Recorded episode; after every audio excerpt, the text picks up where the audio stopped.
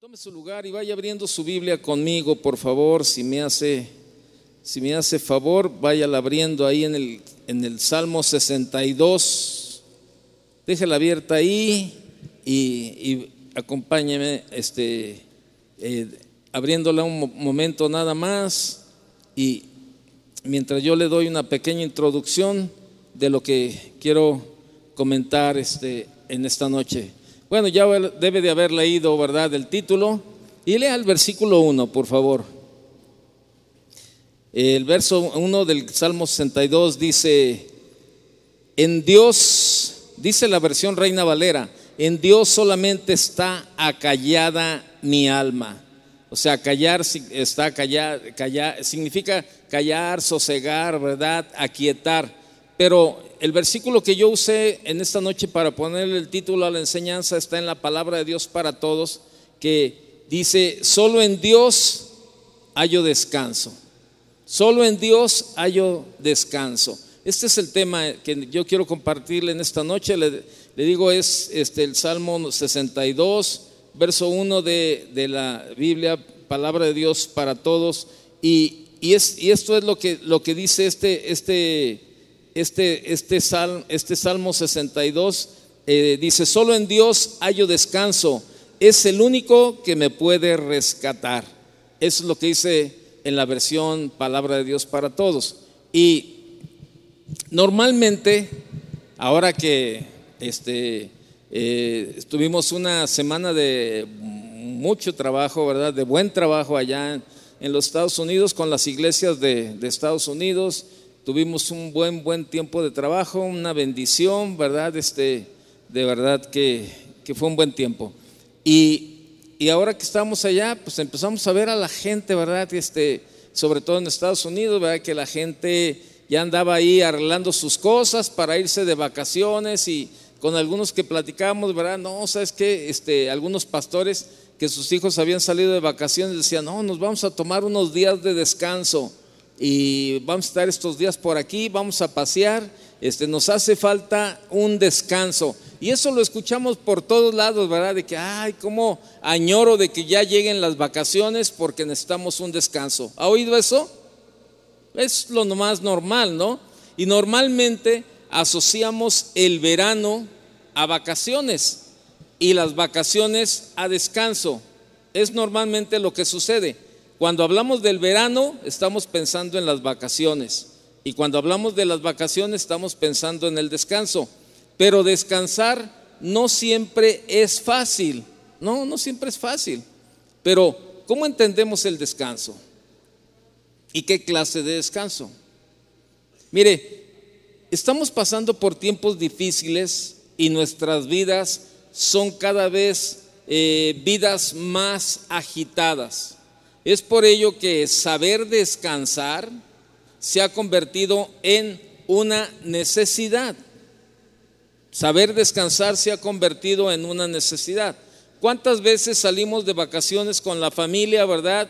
Y vamos a algún lado a pasear y después llegamos y decimos, ay, ahora necesito otra semana de vacaciones para descansar de las vacaciones. O sea que no fue un descanso, Digo, sí te, te, saliste un poco de la, de la actividad eh, o de la rutina en la que estás viviendo actualmente, que es el trabajo, y, este, y sales un poco de casa, o todos los que salen de vacaciones, sucede eso.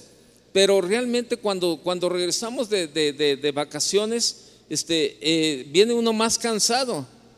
Eh, yo recuerdo cuando, cuando yo todavía estaba trabajando para la banca, ¿verdad? Este, que salía de vacaciones con mi familia, estaba, estaba allí en, la playa, ¿verdad? Y yo no me metía mucho a la playa. Y mientras mi esposa y, mis hijos andaban ahí este, bañándose y yo o en la alberca y, yo con el celular en la mano, ¿verdad? Esperando si tenía alguna llamada o alguna cuestión y, y a veces mi esposa me decía, descansa. No, estoy descansando, pues aquí estoy, estoy descansando. Pero no es cierto. no estaba descansando. En mi mente había tantas cosas, ¿verdad? No, pues que el contrato que firmamos y que a lo mejor estuvo mal el contrato, a lo mejor no se le depositó al cliente, a lo mejor estos clientes no pagaron y estaba yo con el teléfono y luego marcaba la oficina. ¿Qué pasó? ¿Cómo está todo? No, está tranquilo, no hay problema. Este, oye, ya pagaron el documento tal. Este, sí, ya vino el señor a pagar. Oye, ya le abonaron a tal cliente. Oye, ya firmaron el contrato oye, ya hicieron esto y hicieron otro. No, sí, todo está tranquilo. Y ya. Y después por la tarde otras llamadas así, ¿verdad? Y pues ¿cuál descanso? Ese no era un descanso. Realmente eso no es, no entiende eso y muchas veces entendemos eso como un descanso. Pero estamos pasando por tiempos difíciles y nuestras vidas cada vez son más agitadas. Es por ello, le repito, que saber descansar se ha convertido en una necesidad. Y hay cuatro aspectos de descanso que quisiera yo destacar en esta noche con usted. Mire, uno es el descanso físico. Es como ahorita, ahorita va a llegar a su casa, se va a quitar los zapatos, se pone las pantuflas, como todavía está haciendo calor, se pone un chor y una playera de esas, todas guangotas, aflojotas, así, de esas playeras así como talla 25L, ¿verdad? De esas así que están bien flojas que le hacen descansar así para dormir y dice usted, me, propongo en esta noche descansar. Y se relaja y se queda dormido. Mañana se levanta con nuevas fuerzas, todo. ¿Eso qué fue? Fue el cansancio físico, ¿verdad? El, el descanso físico. Pero hay, otros, hay otro descanso también, el psíquico, el emocional y el espiritual. Y lo podemos ilustrar, mire, el cansancio con es, fíjese, es físico, psíquico, emocional y espiritual. Cuatro clases de descanso. Haga de cuenta que es, que es una silla con cuatro patas. Y bueno, pero entonces este, así de esa forma lo podemos ilustrar. Una silla con cuatro patas. Una pata es el, el físico, otra es el psíquico, otra el emocional y otra el espiritual. Y que debe, y, para sentarnos en una silla debe estar en condiciones eh, firmes y las cuatro patas de la silla deben de estar completas o buenas para mantener un equilibrio en el, en el, cuando nos sentamos. Del cansancio físico nos recuperamos rápido. Sí, nos acostamos, nos levantamos, durmió sus seis, siete horas y en la mañana se levantó como nuevo. Pero el cansancio psíquico y emocional nos cuesta más porque intervienen procesos más complicados.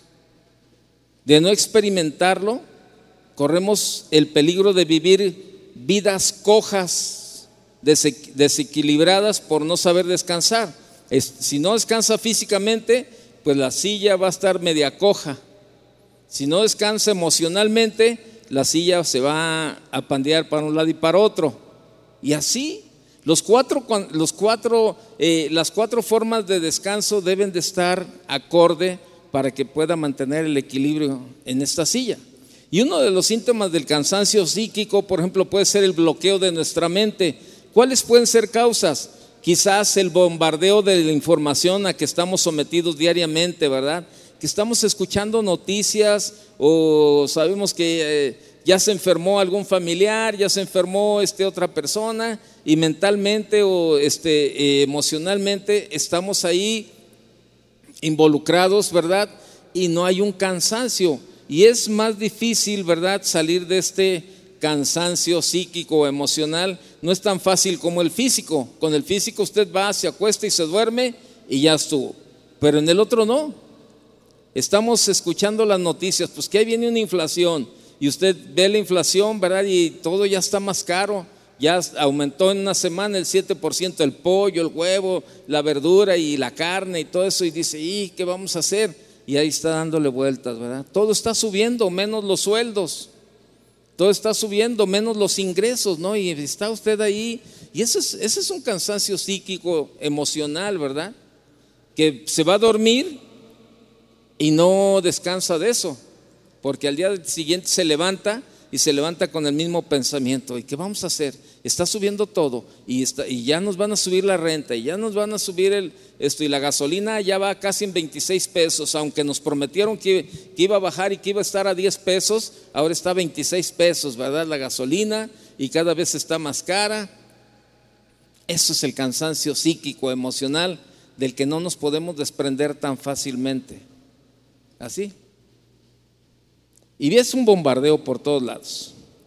Planificar o priorizar nuestro tiempo adecuadamente y no llegamos a todo. Estamos ahí planeando, estamos este, planificando, ponemos nuestras prioridades en orden, pero no hacemos todo lo que tenemos que hacer. Eso trae cansancio.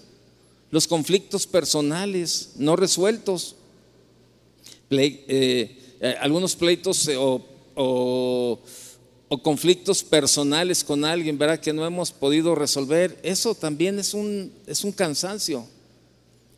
Los pecados, ese es un cansancio tremendo, el pecado, ¿verdad? Cuando está ahí dándole vueltas y vueltas y usted sabe que tiene que arrepentirse, que tiene que ir delante de Dios, que tiene que pedirle perdón y estar a cuentas con Él. Bueno, ese es un cansancio tremendo, la verdad.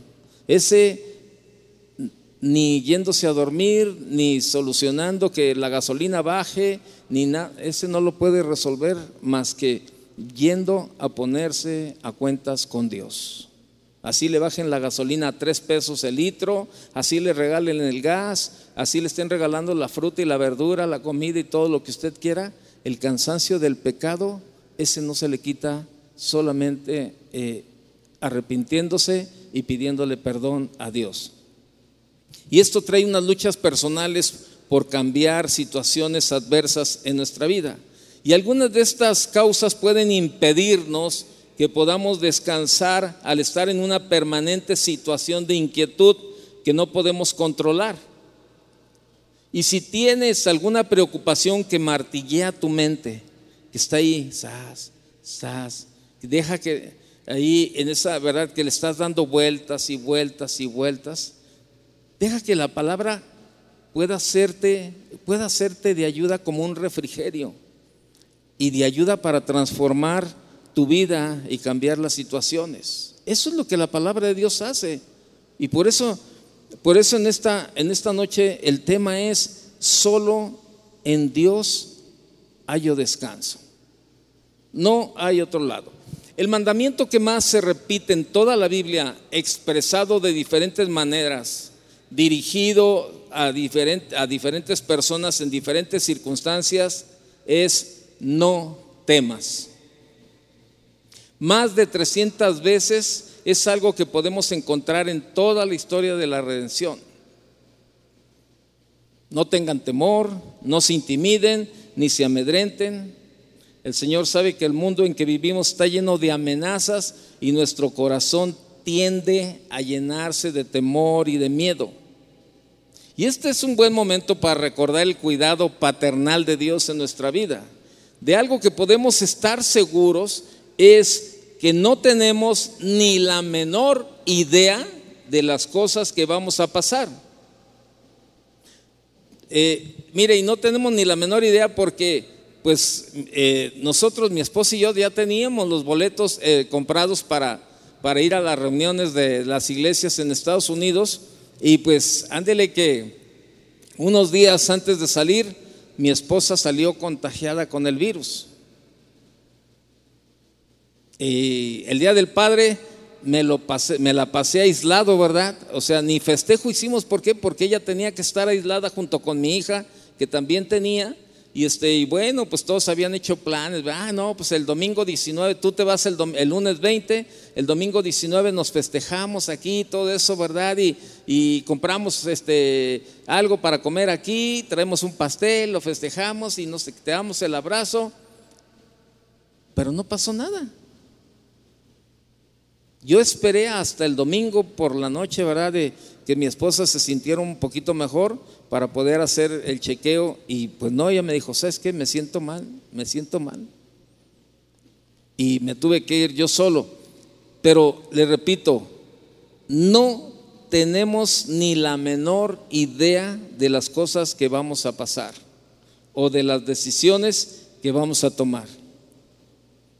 El lunes, el domingo 19, que era el día del Padre, yo andaba aquí en la mañana, ¿verdad? En la iglesia y este y me sentía me sentía un poco mal y este traía algunos síntomas y le dije al pastor Chava, le dije, "¿Sabes qué? Ahorita regreso, mano. Voy a ir al laboratorio a tomarme un examen para ver cómo estoy." Ahí el resultado llega como en media hora, 40 minutos, ¿verdad? Y, llegó el resultado y estaba negativo. Y dije, bueno, gracias a Dios. Pero no sabemos. Yo estaba totalmente convencido. Y dije, Señor, mi vida está en tus manos. Ahorita le voy a llevar un versículo que dice eso, ¿verdad?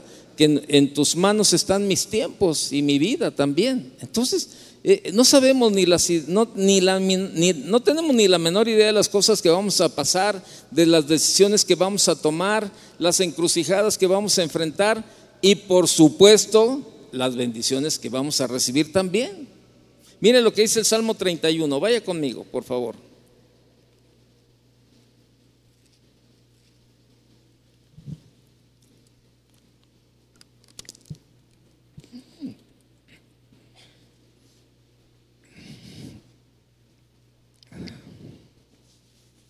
Salmo 31, 15. Dice, eh, buscarlo, en tus manos están mis tiempos. Líbrame de la mano de mis enemigos y de mis, y de mis perseguidores. se dice, en tus manos están mis tiempos. Vemos ahí la experiencia de David y cómo se sentía David, pero a pesar de todo, él sabía que podía descansar plenamente en ese Dios fiel, en ese Dios bueno, en ese Dios misericordioso y que protege a cada uno de los suyos. Dios, Dios es bueno, Dios es fiel y Dios nos protege. Nuestras vidas no están en las manos de un ángel. En otra versión, ese mismo versículo dice, mi vida entera está en tus manos. Mi vida entera está en tus manos. ¿Usted cree eso, que su vida está en las manos de Dios? ¿Sí o no? ¿Sí cree? ¿Y por qué se preocupa? ¿Por qué se preocupa?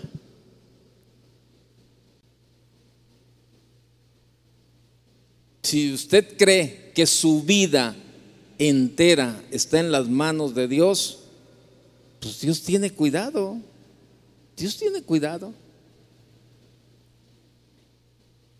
Le digo, en la mañana hoy amanecí con la garganta irritada, ¿verdad? Y, ah, y me decía, Señor, ¿qué hago? Y toda la mañana, y saqué cita para ir a hacerme el examen. Y, dije, le voy a hablar al pastor Chava para decirle a ver si, si que se prepare, porque si salgo positivo, pues ya, ya, ya no me puedo mover de aquí, de modo de ir a repartir el virus y contagiar ahí a varios, ¿verdad? Bueno, me iba a acercar con el que no, a ver con quién, ¿verdad? No, pero dije, este, le voy a hablar. Pero yo confiaba y yo decía, no, Señor, yo seguía estudiando, me seguía preparando. Llegó la hora del examen y en el camino eh, iba por ahí caminando al laboratorio, ¿verdad? Yo iba platicando con el Señor y le decía, Señor, mi vida entera está en tus manos, Señor. ¿Qué puedo temer? Si salgo positivo, pues es que tú tienes un plan, Señor, y un propósito.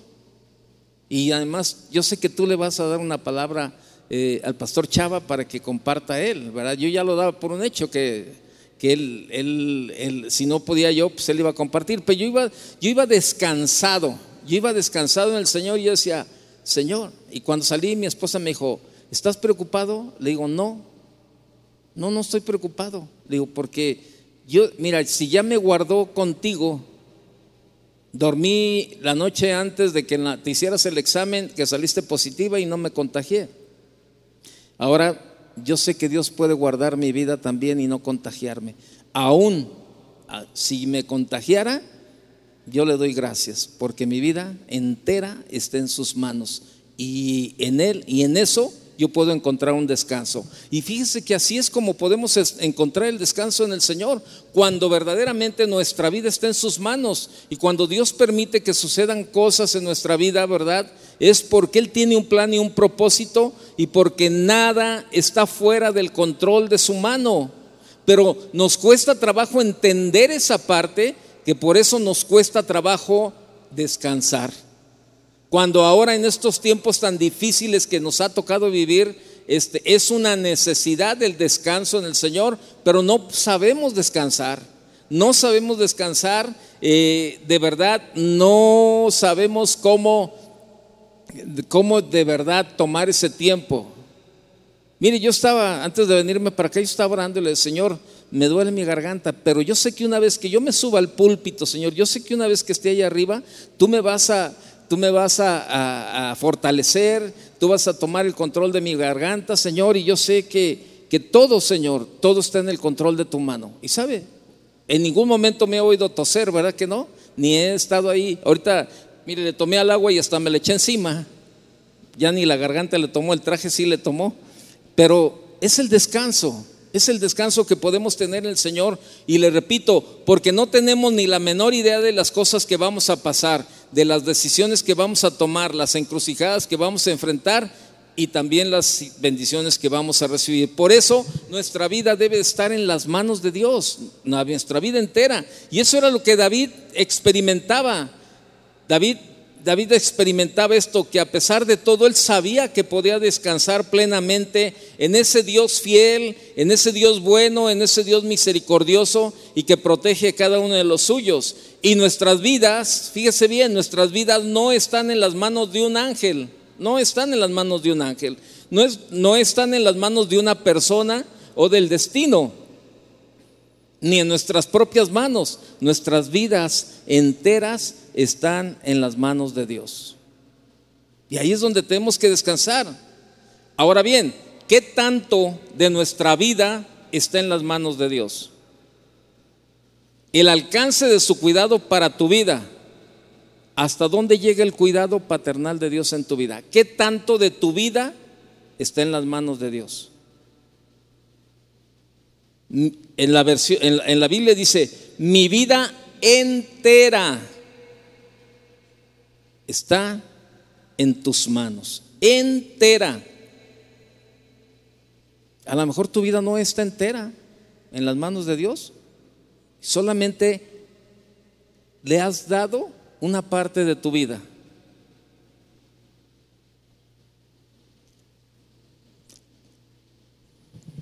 ¿Qué tanto de nuestra vida está en las manos de Dios? El alcance de su cuidado para tu vida. ¿Hasta dónde llega el cuidado paternal de Dios? Dios cuida nuestra vida en todos los eventos y circunstancias, en todos. 130, Salmo 139, vaya conmigo por favor. Si me ve checando el teléfono no es porque tengo llamadas, es porque se me olvidó el reloj y estoy viendo el tiempo. Salmo 139, verso 13. Salmo 139, verso 13, por favor. Dice, con mis labios he contado todos los juicios de tu boca. Verso 16. Dice, me regocijaré en tus estatutos, no me olvidaré de tus palabras. No, perdón, perdón, le leí el, 119, perdón, yo le dije 139, verso 13, perdón, 139, 13. Porque tú formaste mis entrañas, tú me hiciste en el vientre de mi madre. Verso 16, mi embrión vieron tus ojos y en tu libro estaban escritas todas aquellas cosas que fueron luego formadas sin faltar una de ellas. ¿Por qué lo determinó todo? Desde el día en que fuimos engendrados. Lamentaciones 3:27. Está después de Jeremías, está ahí Lamentaciones, vaya por favor al capítulo 3, verso 27.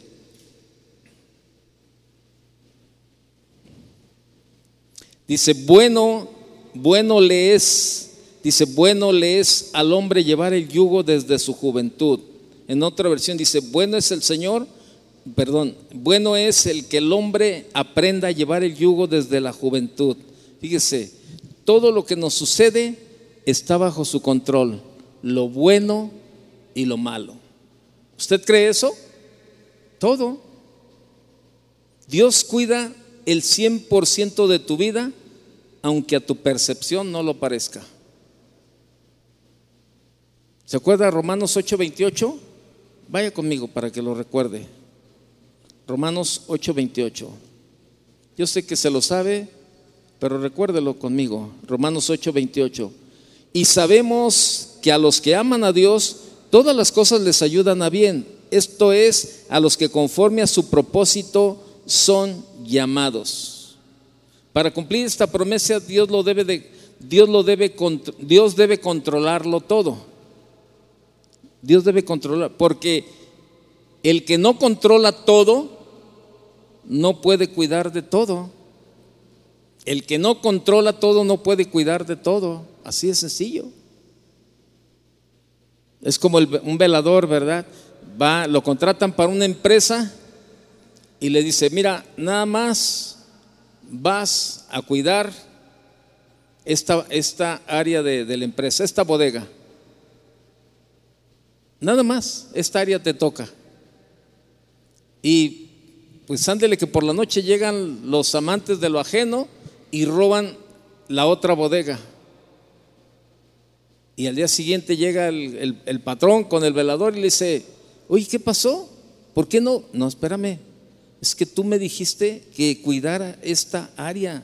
Entonces yo cuidé esta área, pero la otra no, ni llaves tengo de aquel lugar. Pues el patrón va a decir, no, pues tiene razón, yo te dije que nada más esta área. Entonces, el que, el que no controla todo, no puede cuidar de todo. Si tu vida entera no está en las manos de Dios, a lo mejor no quieres entregarle el área de las finanzas a Dios. Y te va como en feria, en el negocio, en el trabajo, no te alcanza el dinero para nada, le batallas mucho, pero no pones a Dios en primer lugar en el área financiera.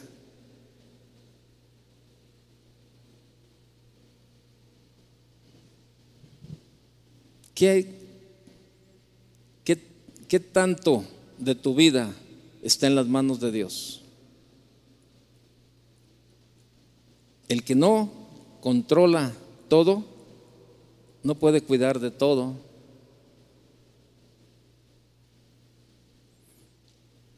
Y mire, veamos algunas circunstancias de la vida que están en las manos de Dios. Como qué cosa, los tiempos, mire, los tiempos de prosperidad están en las manos de Dios. Todo está en las manos de Dios. Génesis 24, 35. Génesis 24, verso 35.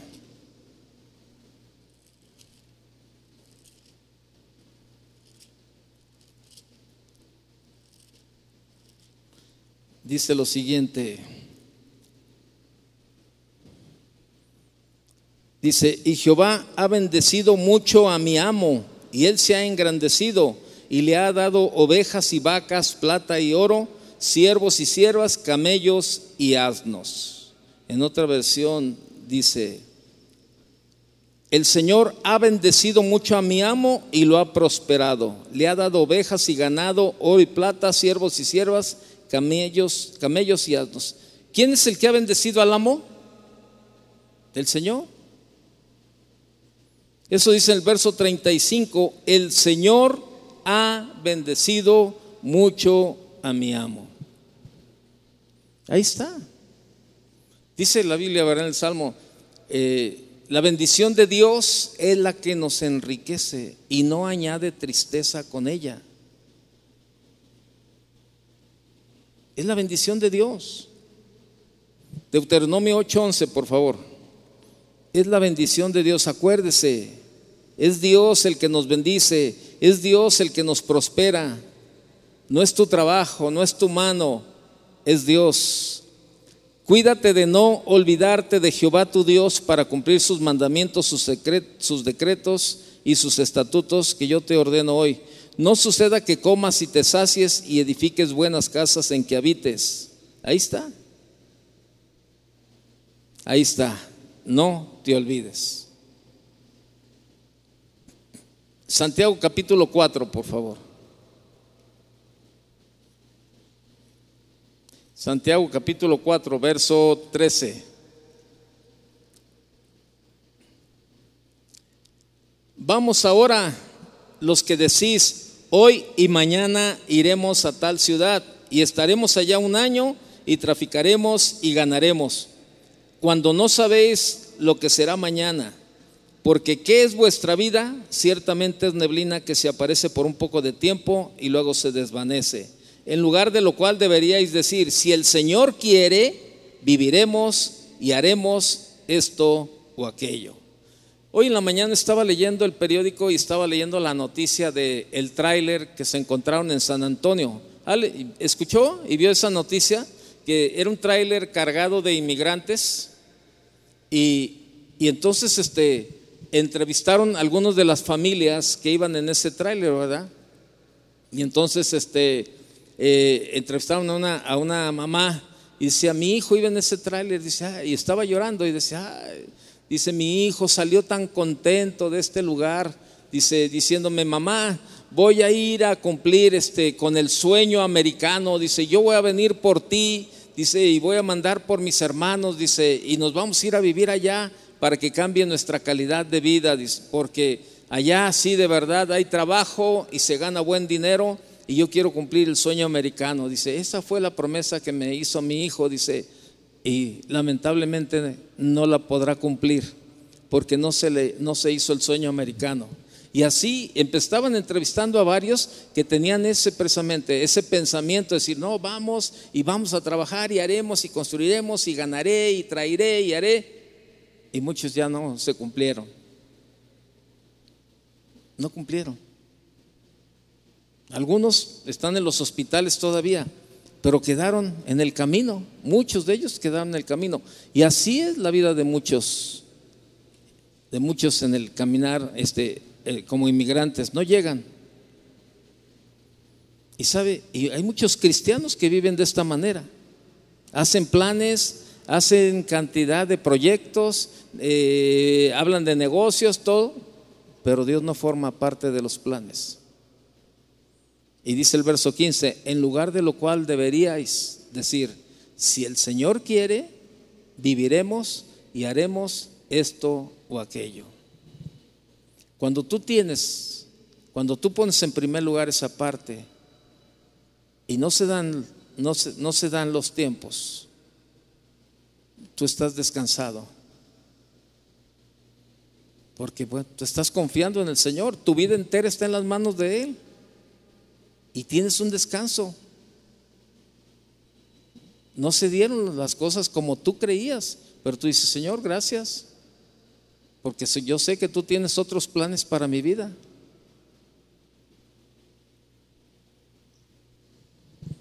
Los tiempos de prosperidad están en las manos de Dios.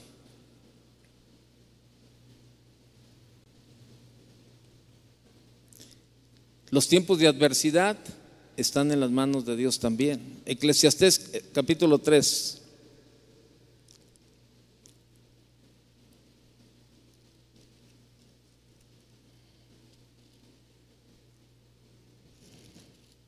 Eclesiastés capítulo 3, verso 1. Todo tiene su tiempo y todo lo que se quiere debajo del cielo tiene su hora tiempo de nacer y tiempo de morir, tiempo de plantar y tiempo de arrancar lo plantado, tiempo de matar y tiempo de curar, tiempo de destruir y tiempo de edificar. Ahí está. Los tiempos de adversidad están en las manos de Dios. Job capítulo 5, verso 6. Job 5, 6.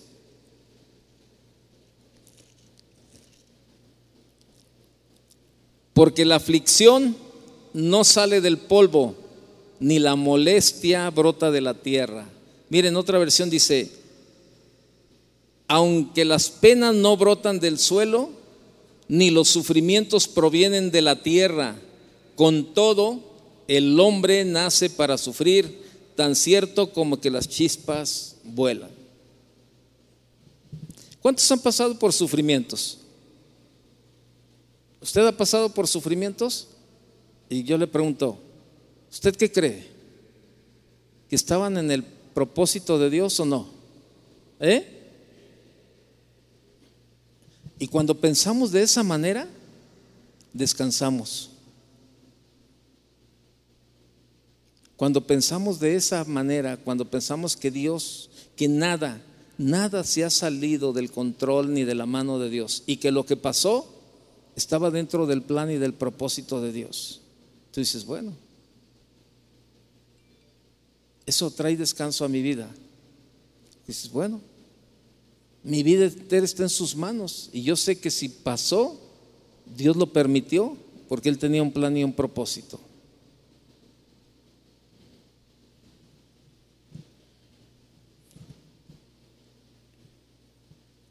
Esa es una, esa es una forma de, de, saber descansar.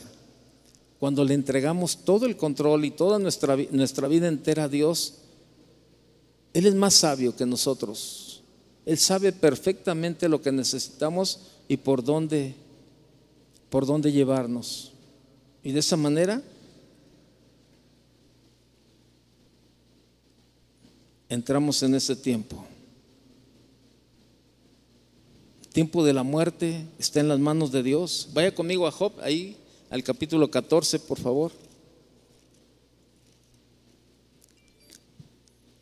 Ciertamente sus días están determinados y el número de sus meses está cerca de ti. Le pusiste límites de los cuales, ¿qué? ¿No pasará? Los días del hombre ya están determinados. Tú has decretado los meses de su vida. Le has puesto límites que no puede rebasar. Dice por ahí un dicho que nadie se muere en la víspera más que los guajolotes. En la víspera de Navidad. Pues sí, es cuando se los cuando se acaban, ¿verdad? Pero nadie, ningún ser humano muere en la víspera. Dios tiene una un día yo platicaba el martes con el Jimmy. ¿Sí conocen al Jimmy? El sábado falleció su mamá. Y yo platicaba el martes, ¿no? estaba platicando con él, decía, ¿cómo estás? Y me decía, bien. ¿Y cómo te sientes? No, bien. Dice, yo estoy, estoy tranquilo, estoy confiado en el Señor, sé que Él se la llevó, que era su tiempo, y eso me hace estar tranquilo.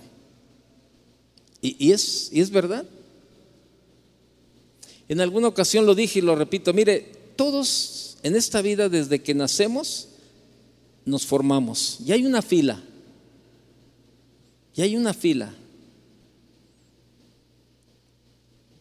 Estamos formados, no sabemos qué número nos toca. Pero en esa fila usted no puede adelantar ni se puede retrasar. No puede encargar su lugar y dice, hoy te encargo mi lugar, ahorita regreso. En esa fila ya estamos todos formados. Y el único que sabe el número que nos toca es el Señor. Nada más. Así de claro y así de sencillo están nuestras vidas en las manos de Dios. El Señor, pues a ver, este, este tiene el 33.423. Pues me gustó el número, tráiganselo. Y se va en 33.423. Así de sencillo. La vida y la muerte está en las manos de Dios. Ninguno puede estar seguro de que estará aquí al final de este año. Ninguno estamos seguros, nadie. ¿Quién asegura que estaremos aquí al final del año? ¿Eh? Nadie. Pero de lo que sí podemos estar seguros es que Dios tiene ese tiempo en su mano. Y si tú y yo somos cristianos, es incomparable lo que nos espera. Pero si no lo eres, qué tremendo. Ayer yo platicaba con, mi esposa y con mi hija. Mi hija tiene unas compañeras, ¿verdad? Ahí eh, en un trabajo, en el trabajo, ¿verdad? Que pues ellas son sus preferencias sexuales son, son determinantes para ellas, son del mismo sexo. Se van a casar, dos mujeres, se van a casar. Y entonces, este, y yo, yo, yo hablaba, ¿verdad? Yo decía, qué tremendo, ¿no? Y no, no en el caso de ellas, sino de todos los que están fuera, fuera. Fuera de la cobertura de Dios. Yo decía, qué tremendo cuando la gente llegue a presentarse delante de Dios, cuando Dios les haya dado todas las oportunidades en esta vida para arrepentirse, para acercarse a Él, para cambiar sus estilos de vida y que los descuidemos, los desaprovechemos y no lo valoremos. Qué tremendo cuando estemos en su presencia y que nos pida cuentas.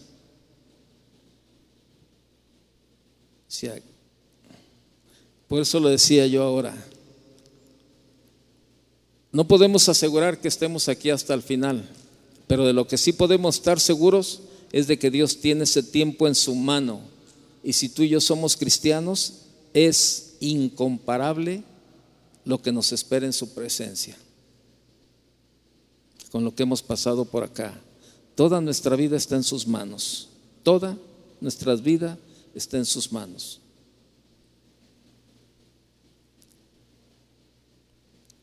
Y si cualquier cosa puede pasar, porque una cosa es enseñar y creer, pero otra muy diferente vivir a la luz de esa verdad.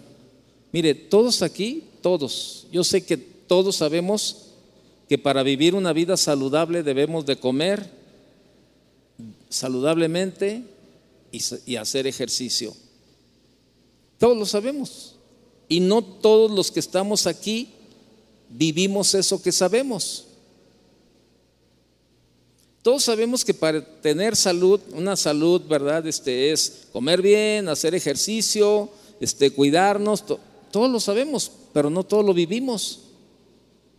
El hecho de saber no nos lleva a hacer lo que sabemos. Se puede saber una verdad, pero no necesariamente vivir conforme a ella. De, de nada nos sirve saber una verdad si no la aplicamos a nuestra vida. ¿En qué nos ayuda a saber? En nada. Sí lo sé, pero no lo vivo. Por eso yo le decía al inicio, o sea, sabemos perfectamente que cuando nosotros le entregamos todo a Dios podemos descansar. Y que es una necesidad, en estos tiempos es una necesidad el descanso. Pero no todos saben descansar. No todos saben descansar. Y a lo mejor es un cristiano lleno de angustias, un cristiano lleno de aflicciones, un cristiano lleno de preocupaciones, un cristiano estresado, un cristiano, o sea, estás lleno de todo este tipo de cosas y tú dices, híjole, ¿por qué? ¿Por qué Señor? ¿Por qué vivo en esta angustia, en este estrés? ¿Por qué vivo en esta aflicción? ¿Por qué vivo estresado, preocupado, angustiado, Señor? Si te tengo a ti. Pero le digo, el hecho de saber no nos lleva a hacer lo que sabemos. Lo sabemos, cómo descansar, pero no lo vivimos.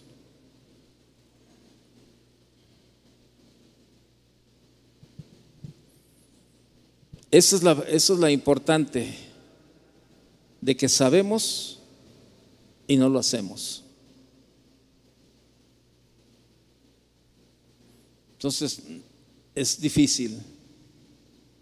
Necesitamos aprender a depender. Salmo 127.1, no lo busque, que dice, si el Señor no edifica la casa, en vano se esfuerzan los que la construyen. Si no es Dios el que edifica la casa, todo lo que haga ser en vano depender, si no dependes completamente del Señor, es Dios el que edifica, pero no somos espectadores, sino que nuestra confianza de que todo está en sus manos nos hace responsables de hacer lo que nos toca hacer. Eso es.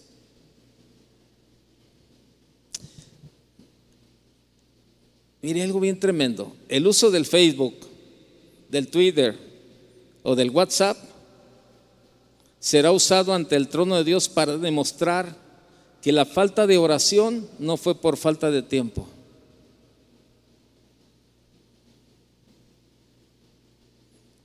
¿Quieres saber, ¿Quieres saber que la oración no es falta de tiempo? ¿Quieres saber que la oración no es falta de tiempo? ¿Cuánto tiempo le dedica a la televisión? ¿Cuánto tiempo le dedica al Internet? ¿Cuánto tiempo le dedica al Facebook, al Twitter, al WhatsApp? Entonces, cuando estemos delante de Dios, esto va a ser usado y Dios va a saber que la oración no fue por falta de tiempo. ¿No? El Facebook, el Twitter, el WhatsApp, el Telegram, el Instagram, el TikTok, todas esas redes sociales que ahora están ahí y que la gente se vuelve fanático. Eso va a demostrar delante de Dios que la oración que no se practicó no fue por falta de tiempo.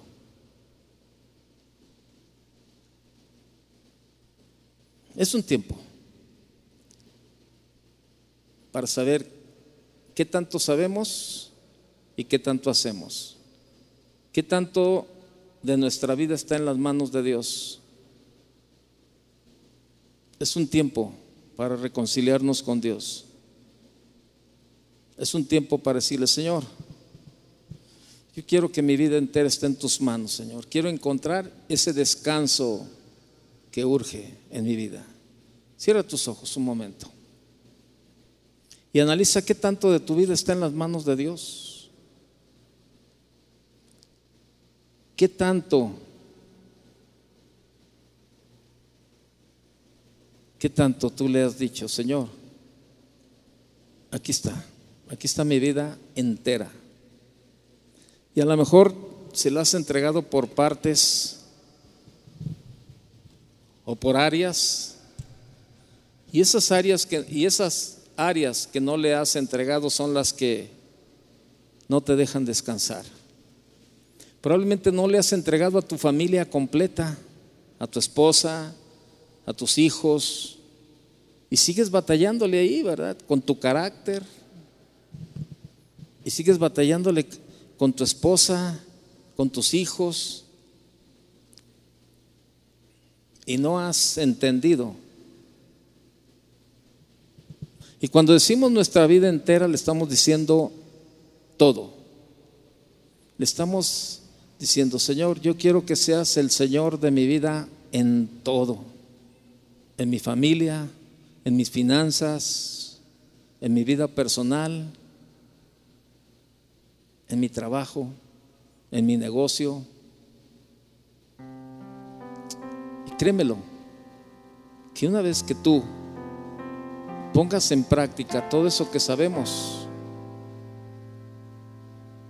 eso traerá descanso a nuestras vidas. Porque estamos diciendo, Señor, tú eres el Señor de mi vida. Mi vida entera está en tus manos, Señor. No quiero entregártela a medias. Probablemente tú le estás batallando. Ahora mismo tienes un cansancio. Ahora mismo estás angustiado, estás pasando por un tiempo difícil. Yo no quisiera que nos fuéramos en esta noche de este lugar sin haber orado por aquellos que lo necesiten. Si tú necesitas que oremos por ti, ven Ven aquí al frente en esta noche. Si tú dices, necesito, necesito oración, necesito que oren, pero esa es una parte, esa es una parte, la parte más importante es que tú mismo sepas que necesitas poner en práctica lo que sabes, lo que has oído. Y podemos orar y podemos interceder y podemos hacer muchas cosas, pero lo más importantes cuando tú le dices al Señor, Señor, aquí está mi vida entera en tus manos. Póngase de pie usted que está allá.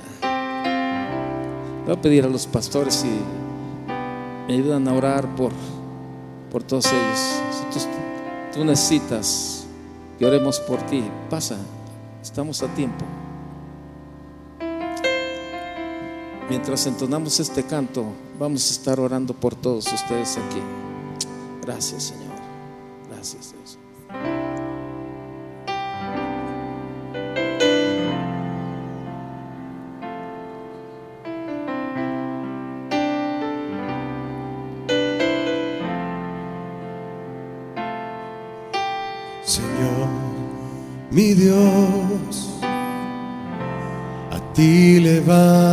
hoy mi canto, a ti mi única esperanza.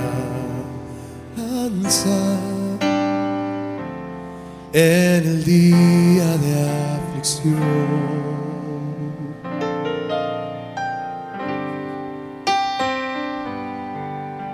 mi corazón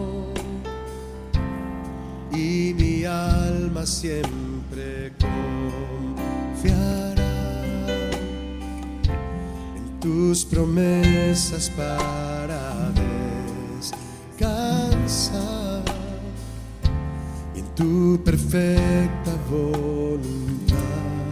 Dilo una vez más. Señor, mi Dios, a ti levanto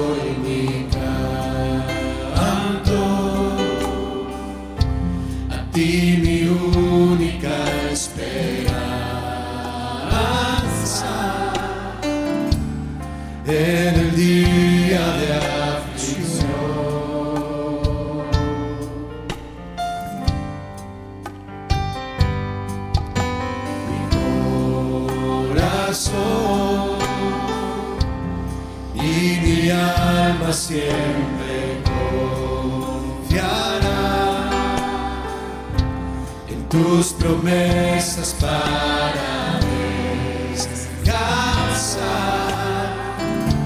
en tu perfecta voluntad.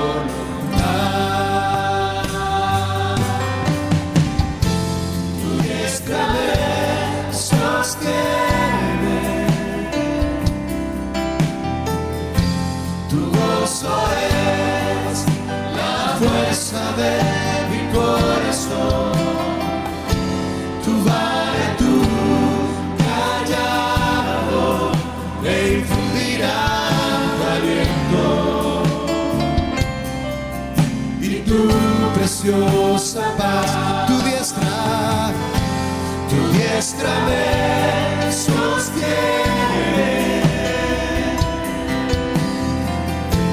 Tu gozo es la fuerza de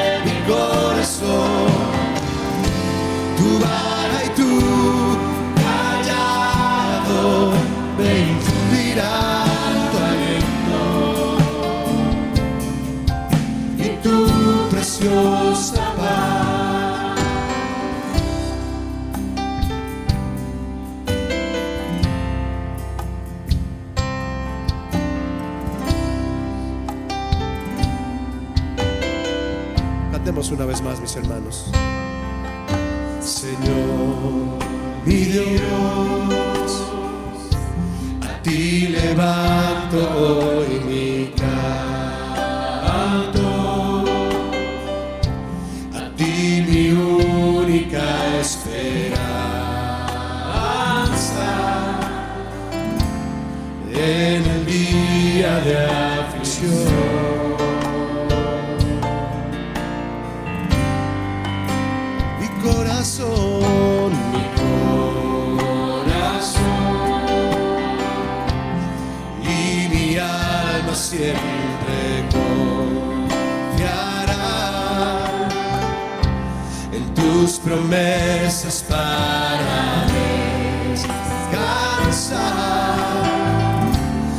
tu perfecta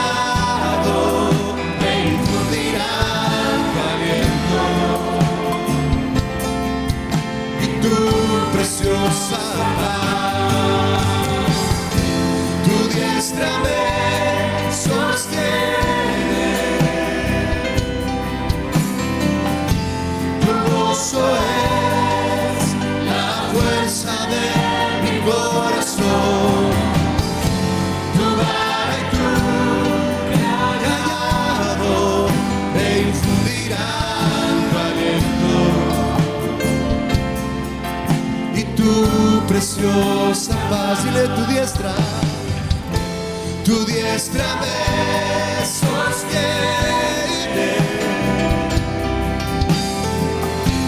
Tu gozo es la fuerza de mi corazón.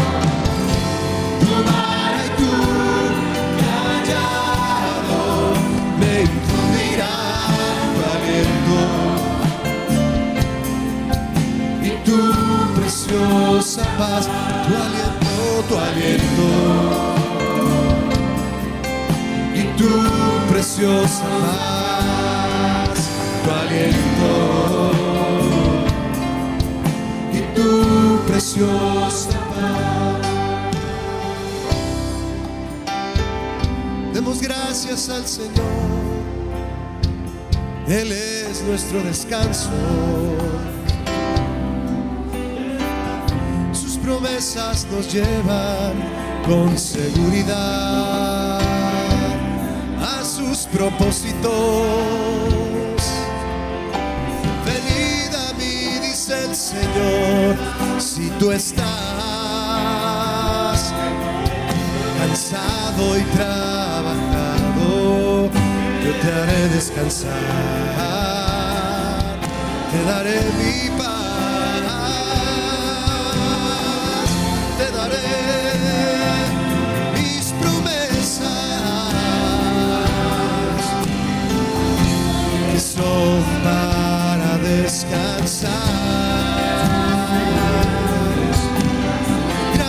Señor, tú eres mi fortaleza. Gracias Señor.